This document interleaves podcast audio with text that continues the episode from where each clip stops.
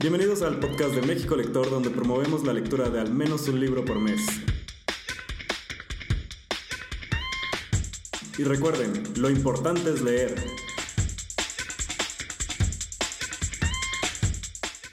Bueno, pues eh, comenzamos este espacio eh, de México Lector, donde en esta ocasión cerramos este ciclo de podcast que estuvimos grabando durante el mes de junio con motivo de Orgullo Lector que son estas recomendaciones de libros LGBT que promueven la visibilidad. Y en esta ocasión nos acompaña la autora Mónica Broson, eh, autora de Sombras en el Arco Iris, quien desde 1996 ha publicado más de 25 libros para niños y jóvenes, de los cuales ha recibido varios premios. Bienvenida, Mónica, ¿cómo estás? Muchas gracias, Jerry. Pues muy bien, aquí con mucho gusto de estar aquí platicando con todos ustedes. Te cuento que tu libro de Sombras en el Arco Iris fue una muy grata sorpresa de esos libros que, te persiguen de cierta manera.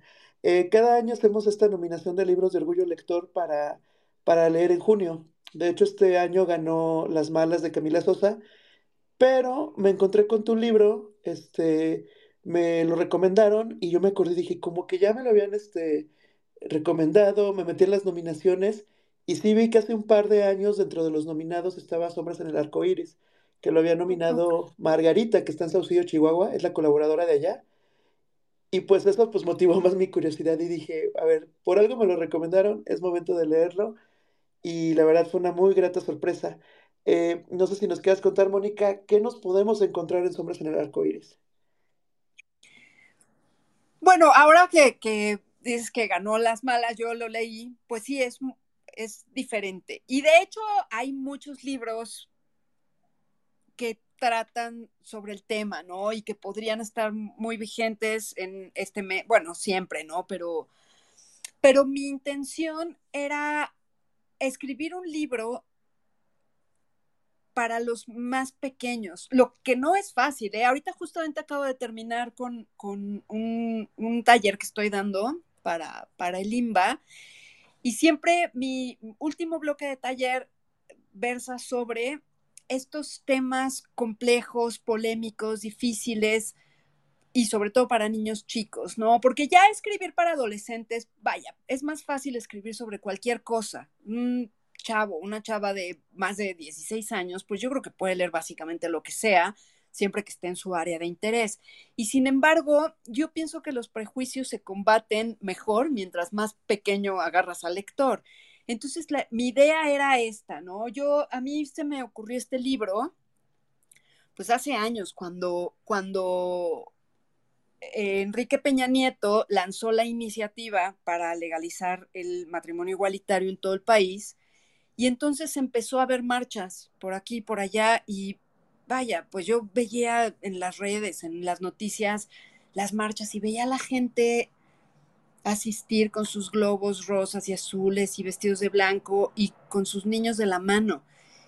Y yo en, quien, en quienes realmente pensaba y por quienes más coraje estaba haciendo era por esos niños, porque muchos eran demasiado pequeños, incluso como para saber si, pues si eran homosexuales o no. Eso no lo puedes saber cuando el niño es muy chico. Pero yo pensaba, esos pobres de serlo, esos padres no lo pueden saber y de serlo, pues los están enseñando desde ahorita a despreciarse. Entonces, pues sí, la verdad es que hice muchos corajes y decidí que haciendo corajes pues no iba a lograr nada y entonces escribí Sombras en el arco iris. Lo escribí muy rápido, fue un libro que me tomó a lo mejor, bueno, ya cuando tienes la idea y la idea y el narrador también fue fue me costó un poco de trabajo dar con la narradora, ¿no? Pero también fue, creo que fue un acierto elegir a Constanza, que es la hermana de Jerónimo, porque así le estás hablando a tu lector de manera horizontal, de parte de una, una niña que ve todo desde esta perspectiva desprejuiciada en una familia obviamente liberal, donde incluso hay esos prejuicios sociales, ¿no? Que son, son como, pues sí, como consignas de la sociedad y en este caso es todo el mundo es heterosexual hasta que se demuestre lo contrario. Y a pesar de ser una familia, pues que tiene un, un amplio criterio, pues al chavo le cuesta trabajo, ¿no? Entonces yo quería contar ese momento, ese momento donde un adolescente se ha enamorado y, ha hecho el, pacto con su pareja que pues van a salir del closet con sus familias, ¿no? Y pues enfrentar también esos puntos de vista de una familia inclusiva y otra que es conservadora y, y que pues no va a aceptar tan fácilmente esa realidad, ¿no? Fíjate que es algo que, que me gustó mucho en tu libro porque muestra esos dos lados, o sea, muestra que inclusive una salida del closet pues puede parecer sencilla con una familia, pero digamos que no todo acaba ahí, que es algo que quienes no lo han leído, es la invitación a que lo lean porque sí te deja reflexionando pues esta parte de, de lo que significa salir del closet, que no es como ya una batalla que se ganó y, y que únicamente queda en el apoyo de tus más cercanos y de tu familia, sino que pues siguen sucediendo cosas que ya no dependen de ti. Y entonces sí es muy importante que tengas como ese círculo cercano y, ese apoyo. Sí, claro, y la idea era esta, ¿no? También elegir una primera persona te acota un poco y te reduce un poco las posibilidades de un, un narrador que sabe todo, pero yo sí quería que todo fuera interpretado a partir de los ojos de esta niña, ¿no? Entonces, toda la parte de, de bueno, la reacción de la de la otra familia, pues nos enteramos, pues, cómo llega eh, Jerónimo a su casa, pues ahí golpeadón y pues todo lo mal que la pasa, ¿no?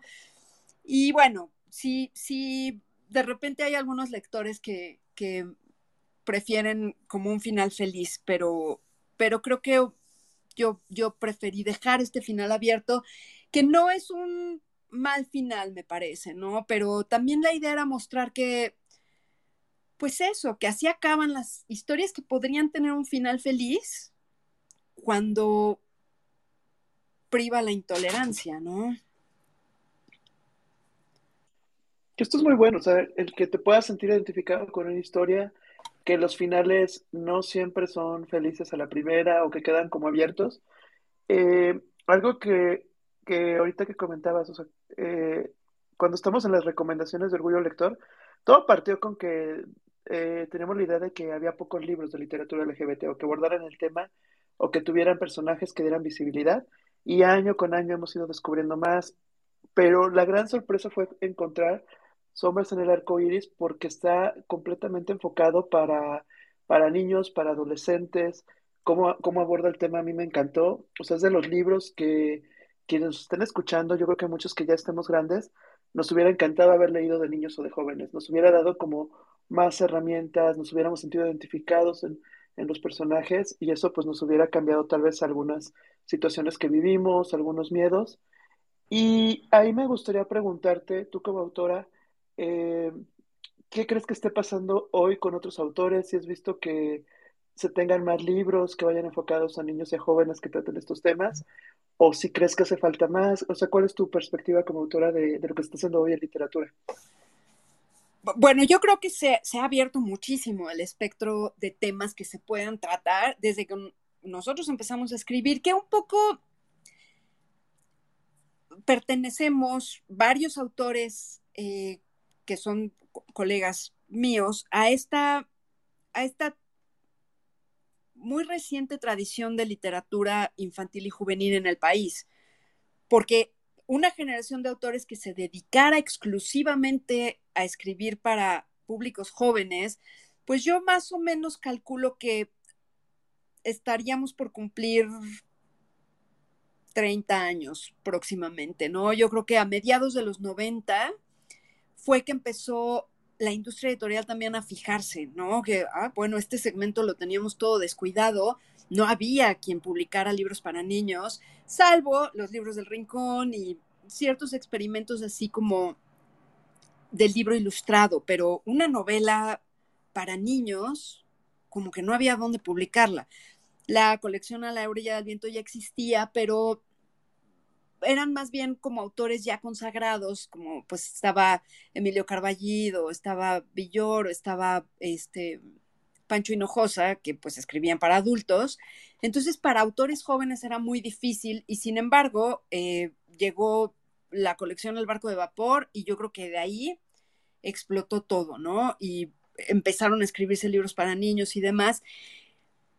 Y de entonces, que es más o menos 1996 para ahora, se publican muchas más cosas. Un libro como este hubiera sido muy difícil publicarlo en 1996. Yo recuerdo que había un, más o menos por aquel entonces, Ricardo Chávez Castañeda escribió un libro que se llama La Valla, que no es para niños muy pequeños, es para niños que ya leen bien, digamos, lectores adolescentes y que trataba de abuso sexual. Y no pudo publicarlo en el país, simplemente. No hubo quien quisiera publicárselo. ¿Por qué? Porque era un tema muy complicado. Pero afortunadamente hemos ido avanzando en ese aspecto mucho. Yo recuerdo cuando fui a Canadá en 2004, me sorprendió en Vancouver ir a una librería y ver que había una sección, dentro de la sección de libros para niños, una, digamos, subsección que era de libros de eso, ¿no? De diversidad. Entonces yo recuerdo, había uno que se llamaba Mis dos mamás. Y yo decía, eso en México sería imposible. Y bueno, es 2004 para ahora, pues han pasado casi 20 años. Y sí, y ahorita yo creo que hay esfuerzos muy importantes y todo tiene que ver con pues con eso, ¿no? Con, por un lado, la apertura de las editoriales y por otro lado, de los que toman las decisiones de qué van a leer los niños, ¿no? Tanto en casa como en las escuelas. Y realmente los que siempre le ponen peros a este tipo de libros, pues son los profesores que no quieren meterse en predicamentos y los padres de familia. La sociedad de padres de familia que pues tampoco, ¿no? Que siguen con ciertas tendencias muy conservadoras, pero realmente a los niños les gustan. Yo tenía un poco de miedo cuando, bueno, no miedo en realidad, pero sí tenía ciertos nervios, sobre todo cuando presentábamos el libro, el libro en, en algunas plazas tradicionalmente conservadoras, como, como en, en la Feria del Libro de, de Yucatán, ¿no? Que íbamos a ir a Mérida a presentarlo, o también lo presenté en la Feria del Libro de Lima que sí son, son, pues sí, muy conservadores. Y me sorprendió también que en ningún momento recibí ni una mala cara, ni se paró la gente y se fue. Solo una vez en Pachuca. Eh, iba yo con, con una cuentacuentos fantástica, Elías Sánchez, que además lo contaba bien bonito. Y empieza a contarlo, es muy simpática y empieza con el asunto de las donas y etcétera y en el momento que habla Constanza de que la pulsera que está eh, haciendo es de los colores del arco iris, pues sí, se para una familia y se va, ¿no? Entonces, pues sí, me parece, pero es la única vez. No ha habido una sola presentación en la que no llegan personas al terminar y me agradecen ya sea una mamá, ya sea un chico, una chica, que eso, lo que acabas de decir justamente, a mí me habría gustado pues leer este libro cuando tenía siete años y, que eso, que lo leyeran, porque este libro en realidad sí, el, digamos que el, el público meta es, bueno, lo pusieron en, en, bueno, la colección del fondo que, que no tanto dividen por edad física, física, sino por experiencia de lectura, lo pusieron para los que empiezan a leer.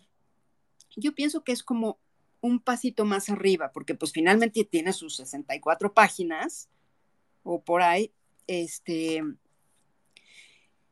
pero sí, o sea, nunca me ha tocado más que, pues eso, eh, buenas palabras y agradecimientos. Entonces, sí, yo, yo pensé que de repente no estábamos tan preparados como para un libro así, pero evidentemente lo estamos. Fíjate que ahorita que te escuché eh, mencionar la parte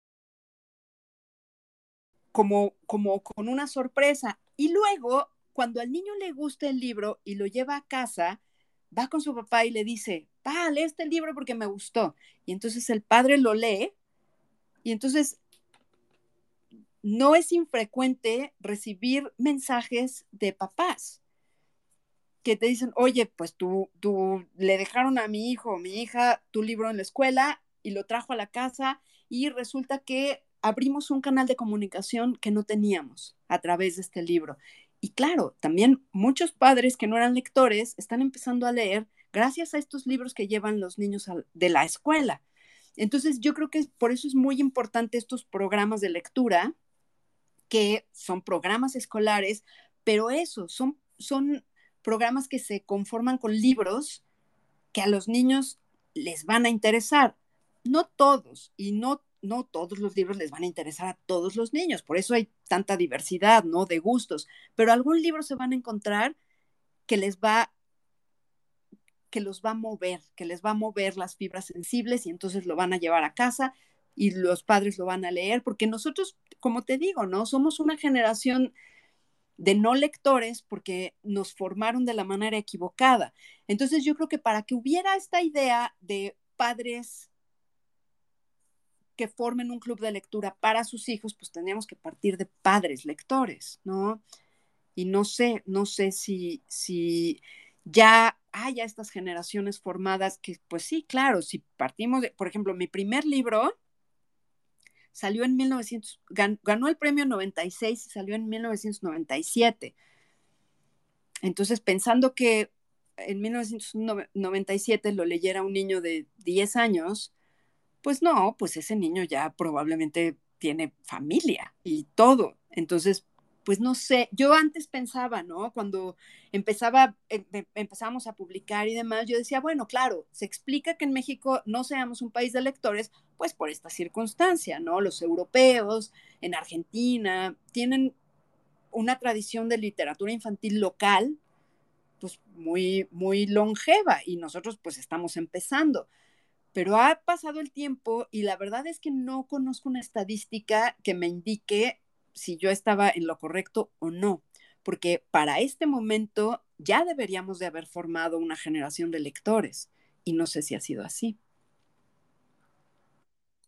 Está muy interesante eso porque justamente es como el tipo de, papás que se han acercado a México Lector, que nos dicen, es que yo leo y quiero que mis hijos lean. Y también existen los otros tipos de papás, los que no leen, pero que les gustaría que sus hijos leyeran y, no saben cómo empezar y que pues parte de ahí el tema del ejemplo. Pero es muy curioso porque entonces ahí está la incógnita de tenemos que encontrar a esos papás, a esas mamás que hoy son lectores y, y pues tal vez este desde la escuela, que también se me hace una muy buena idea por ese espacio que, que es donde están los niños, donde pueden convivir, donde de cierta manera se puede empezar a motivar esta parte de que tengan esta oferta de libros. Ahorita con lo que comentas, pues también hay varias opciones, entonces también como que no se casen solamente con un tipo de libros que igual y podrían aburrirles si ellos tengan como otro gusto y demás, como dices, hay libros de fútbol, hay libros de hadas, que puedan encontrar ese gusto y expresarlo. Y partiendo de la escuela y con el apoyo de, de papás que sean lectores, que ya tengan el hábito, que lo quieran tener con sus hijos, creo que podrá, por ahí podría estar esa, esa fórmula. Porque ahorita que comentabas, eh, es bien curioso porque estamos todo el tiempo como, nosotros como club de lectura pensando de, bueno, en México, México Lector partió pensando que en México éramos pocos los que leíamos y era bien raro conseguir un grupo de amigos que lean fuera de un club de lectura tradicional y de un espacio tradicional. Y poco a poco nos hemos ido dando cuenta que no. Por ahí este, vemos que en Ciudad de México hay mucha gente que va leyendo en el transporte, que va leyendo en sus ratos libres y demás, y que tal vez tenemos que romper ese tema de que lo único que se lea sean los libros como obligatorios en la escuela o de texto o, los que están más disponibles y pues ir abriendo como pues otras, otras ofertas de, de libros. Entonces creo que por ahí así como estas dos incógnitas. México si es un país de lectores y después de ver si es un país de lectores, encontrar a esos papás que leen y, acercar esas oportunidades o esas ideas para que vayan llevando y, creando nuevas generaciones de niños que lean. ¿Cómo ves? Pues mira, había un proyecto bien padre y de esto hace pues ya sus añitos, era una página que tenía la UNAM con el Fondo de Cultura Económica, que se llamaba Chicos y Escritores. Y era justamente como que englobaba todo esto que estás mencionando. Era una página dedicada a niños que leían y tenían como ese gusanito de escribir también. Entonces tú te metías y había secciones. Había una sección donde los chicos ponían una reseña del libro que habían leído y les había encantado. Y tenían posibilidad de interactuar con quienes leyeran su reseña y les dejaran un comentario, un poco como Goodreads, pero más, pues no sé, más, más práctico, más talleroso. Había otros donde los mismos eh, internautas subían su historia, la historia que habían escrito y recibían la retroalimentación de otros lectores. Y así. Y había una sección que se llamaba Trabajando con autor y entonces nos invitaban a algún autor a comenzar un proyecto, escribir un primer capítulo y continuar la historia con las sugerencias de los chicos este, que se metieran a, ver eso. Y hubo varios, salieron varios libros de ahí, porque tú continuabas el proyecto y pues ya si salía bien y terminaba, eh, el Fondo de Cultura te lo publicaba. Pancho Hinojosa sacó un libro ahí, Triunfo Arciniegas, no me acuerdo quién más, pero hubo como, como cuatro o cinco. Y yo hice un libro de terror en esa, en esa página que le ha ido re bien. Finalmente lo publicó el Fondo de Cultura, se llama Alguien en la Ventana. Y la verdad es que es un hit entre los chavos porque es un libro de terror. Eso sería bien padre revivirlo, porque claro, hay también pues los booktubers, ¿no? Que me imagino que es más o menos eso. Eh, pero tanto como un club, un club que pudiera abarcar así como un auditorio masivo, pues esa página era justamente eso. Y yo no sé por qué la tumbaron y ya no existe, pero creo que es algo que debería de volver a existir. O sea, como un club de lectura, pero que también pueda tener este, quienes escriban y puedan compartir las historias, ¿no? Como una parte más de comunidad y red social. Exacto, y era más como todo escrito, porque pues los booktubers hacen videos, ¿no? Y los TikTokers y todo eso. No, esto todo era escrito, nadie salía mostrándose a sí mismo. Entonces también, pues por ahí, como supongo que, bueno, también puede ser como un estereotipo, ¿no? Entre las personas que leen son más introvertidas y etcétera. Pero era eso, todo era escrito y, y era pues es un, proyecto muy necesario. Y hace muchos años que no existe. Yo creo que Alguien en la Ventana fue el último libro que salió de, trabajando con autor. Y pues de esto ya hace, pues no sé, creo que Alguien en la Ventana es de... Por aquí tenía un ejemplar porque acabo de terminar mi, mi taller, pero creo que es de 2006 más o menos. Entonces, pues sí, ya, ya ya hace muchos años de eso. Entonces, bueno, me, imagino yo algo así, que tuviera como esas, y, y, lo mismo, ¿no? A lo mejor podrías incluso involucrar a los escritores para motivar justamente a los chicos a que eso, continuaran con sus proyectos de lectura. Está buenísima la idea y sí lo voy a explorar, voy a investigar este qué es lo que se hizo en el programa y encontrar a ver si hay iniciativas similares porque también algo que hemos detectado en, no tanto en niños, pero que sí nos han contado generaciones ya como de adolescentes, es que sí leen, pero los formatos ya no son tal vez en libros, sino que están leyendo en digital o están leyendo en algunos como tipo blogs donde ellos mismos van colaborando en la creación de historias. Este, entonces creo que está bien interesante que, que volteemos a ver, o sea, qué están leyendo, dónde, dónde están esas historias porque posiblemente este, hay este, también esa incógnita de que sí leen, sí consumen historias, pero ya no es el formato tradicional y hay otros formatos que, se pueden rescatar y que hay que voltear a ver.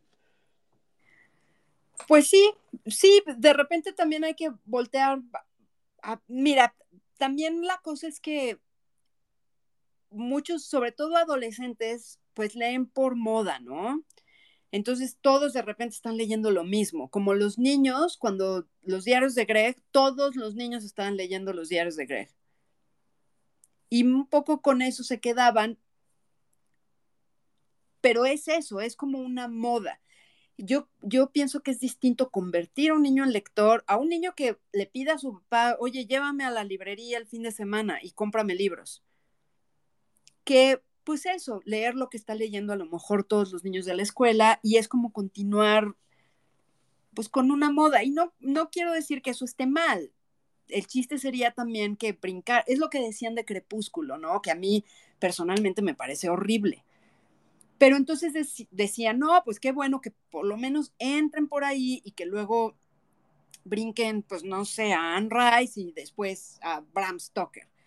Y resulta que el fan de Crepúsculo o la fan de Crepúsculo terminaba la saga y volvía a empezar en vez de brincar a otra cosa. Entonces, bueno, también pues lo de las modas, no sé, no es, es complicado. Y también pues tenemos ahora una gran democratización del, de la literatura, porque gracias a estas plataformas como Wattpad, etcétera, pues realmente cualquiera puede publicar, cualquiera puede publicar y cuáles son los que van a llegar a la imprenta, pues los que tienen más seguidores, no necesariamente los que sean más buenos.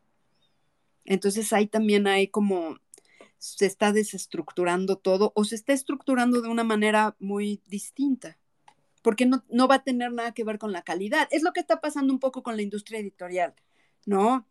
Los editores, sobre todo los editores que publican en, esta modalidad comercial, pues van a publicar el libro de un youtuber o de un influencer. ¿Por qué? Porque tiene un millón de seguidores.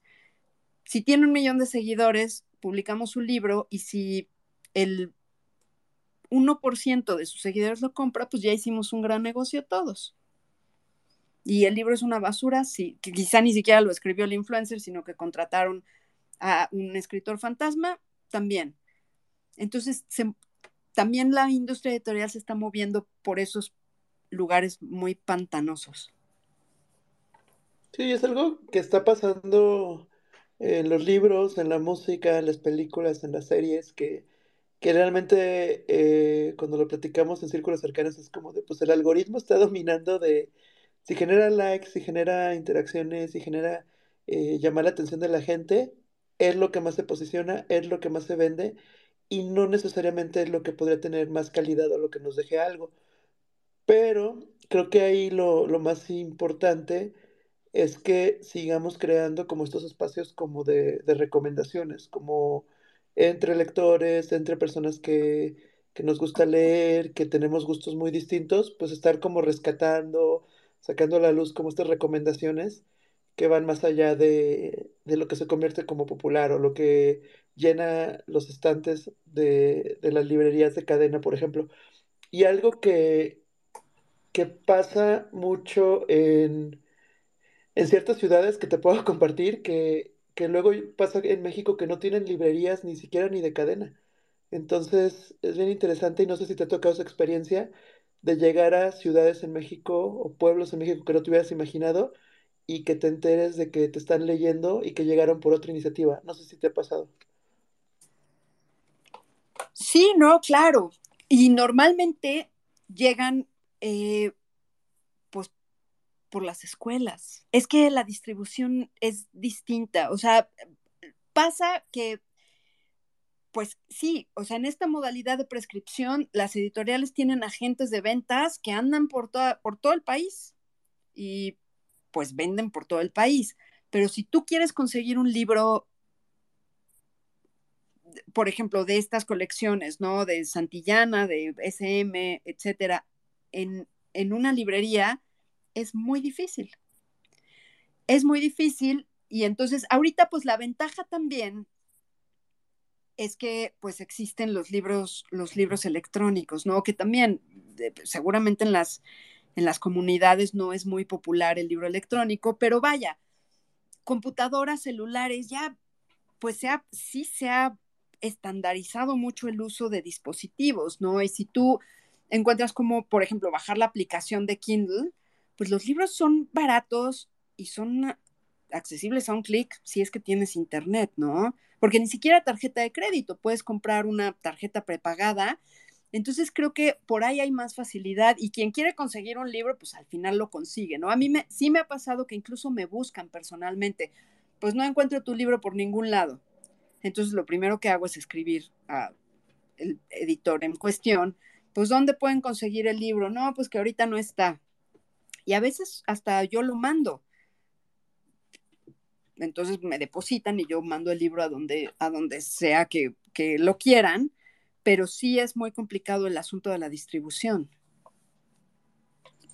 Sí, de hecho, es algo que nos pasa muy común de que los libros que nominamos, o sea, cada, cada mes, buscamos que al menos puedan estar en digital por estos temas, para que digamos, bueno, al menos cualquiera como es pueda tener un celular, y muchos así han leído libros y con la aplicación de Kindle, con la de Google, y ahorita que, que platicabas de tus libros y que están algunos agotados, que es difíciles de conseguir, ¿nos podrías platicar de, tus libros que, que nos recomendarías buscar, además de del que estamos platicando ahorita, de Sombras en el Arco Iris?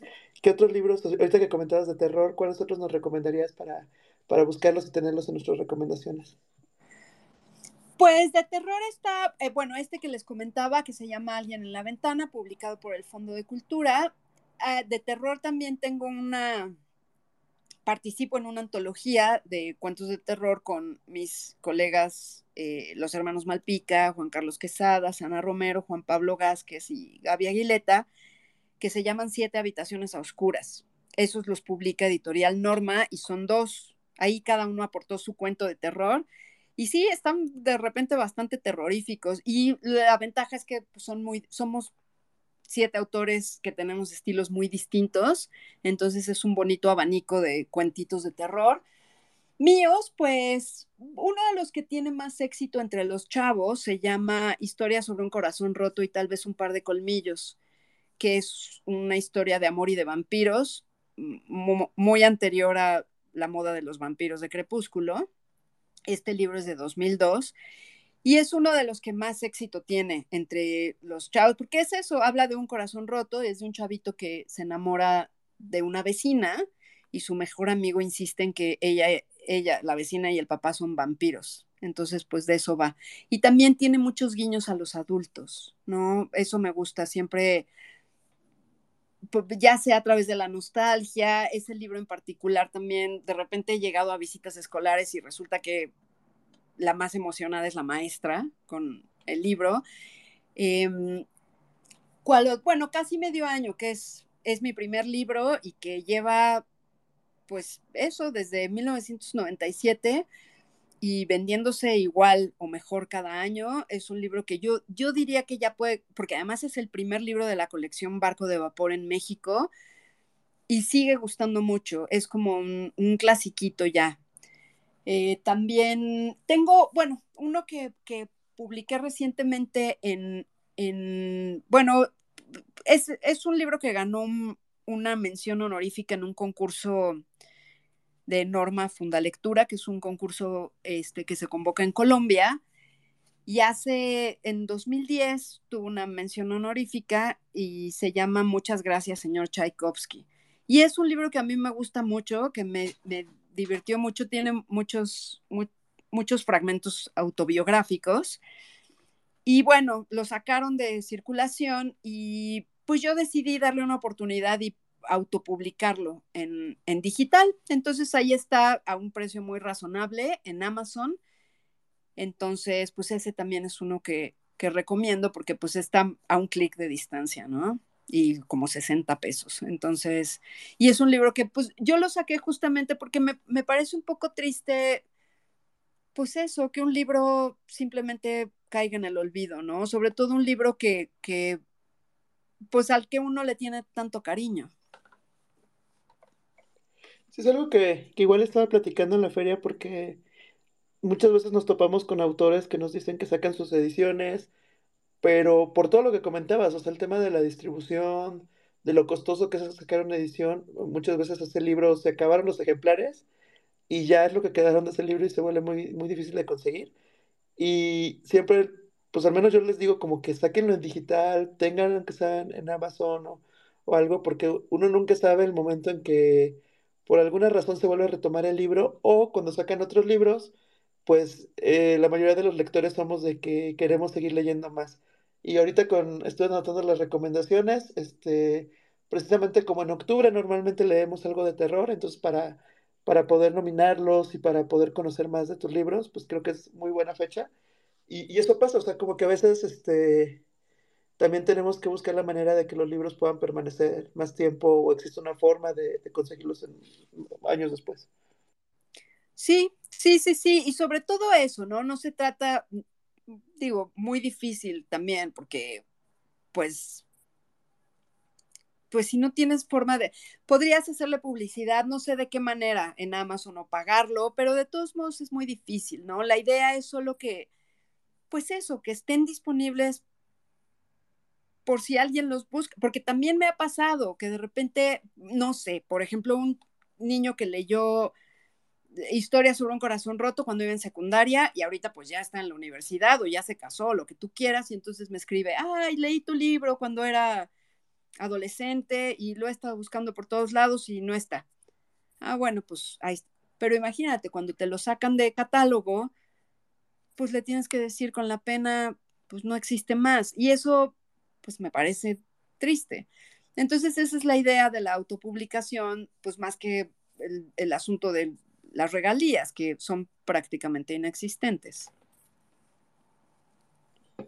Qué bueno que, nos cuentes eso, pues para quienes nos escuchen, pues sepan también de ese esfuerzo y autores que nos escuchen, pues, pues lo consideren, porque sí, ya nos lo hemos topado, hemos tenido autores invitados que, que platicando nos cuentan de otros libros y cuando empezamos a buscar, o están muy caros porque ya hay muy pocos ejemplares o es imposible conseguir esos libros. Y, pues la verdad espero que en un futuro pues podamos ir todos apoyando ese esfuerzo de poder mantenerlos al menos en digital. Este, Mónica, eh, quisiera preguntar también ahorita si estás este, en algún proyecto de lanzar un nuevo libro o algo que, nos quisieras compartir como para estar al pendiente. Pues sí, tengo dos libros ya eh, editorialmente bastante avanzados. Uno se llama Misión Alas y ese va a salir con, con Castillo. Yo espero que ya, ese es un libro, pues no sé, como para lectores, digamos, a partir de siete, ocho años, que me gustó mucho, fue, fueron pandémicos y fueron eh, libros que escribí con, con la beca del sistema, que afortunadamente obtuve recién empezó la pandemia, entonces pues sí, fue una liviane. Entonces son parte de mi proyecto. Otro de ellos va a salir con El Naranjo, esa es una novela de más largo aliento para, pues sí, para jóvenes. Para jóvenes, eh, yo espero también que salga este año. Entonces son esos dos los que ya están así como, como muy, muy encaminados. Y lo más seguro es que los dos salgan más o menos para, para la temporada de ferias. Buenísimo, pues tenemos aquí el pendiente, ya los anoté y para que estemos viendo cuáles son los nuevos libros que salgan, comentarlos también en el club y si tenemos oportunidad, pues también encontrarnos en, alguna feria donde voy a estar presentando. Eh, Mónica, déjame ver si alguien quiere preguntarte algo. Este, pueden pedir aquí el micro si tienen alguna pregunta de quienes han entrado. Por aquí está, de hecho, Alexis, que Alexis, justo te iba a comentar, conocemos a Alexis que es muy bueno en la parte de recomendaciones de libros de, literatura infantil y juvenil. Siempre lo andamos este, consultando cuando tenemos alguna duda o en recomendaciones. Este, ya entro por aquí a escuchar. Pero si alguien tiene alguna duda, si pueden preguntar. Bueno, ahorita mientras, si alguien pide el micro, aprovecho para contarles que nuestra próxima reunión va a ser el sábado primero de julio a las 4 de la tarde en varias ciudades, Ciudad de México, México Sur, Querétaro, Monterrey, Puebla, Guadalajara, Huatulco, este, mm, Saucillo, Chihuahua, y por ahí se me puede estar olvidando alguna ciudad. Si se quieren unir a México Lector, pues nos pueden este, mandar un mensaje y se pueden unir a, leer con nosotros un libro por mes. Como te comentaba ahorita, estamos leyendo Las Malas de Camila Sosa, entonces va a estar interesante la plática de este libro. La verdad ha sido un libro de los que tengo yo mis favoritos y que recomiendo mucho. Y, y pues ahorita vamos a ver este cómo nos va a comentarlo el primero de julio.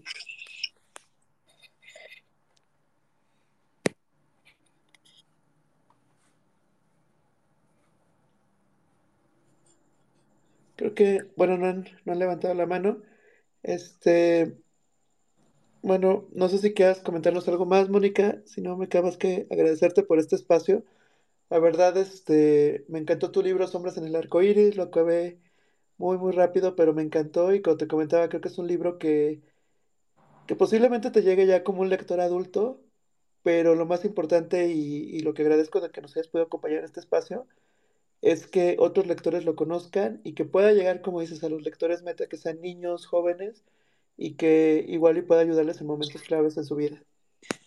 Pues ojalá así sea. Yo te agradezco mucho también el espacio, me, me ha dado mucho gusto participar y pues eso, estamos, estamos en contacto, mis mejores deseos para, para el club de lectura y pues eso, seguiremos en contacto. Muchísimas gracias, Mónica. Que pasen buena noche y gracias a los que entraron a escuchar. Sí, gracias a todos.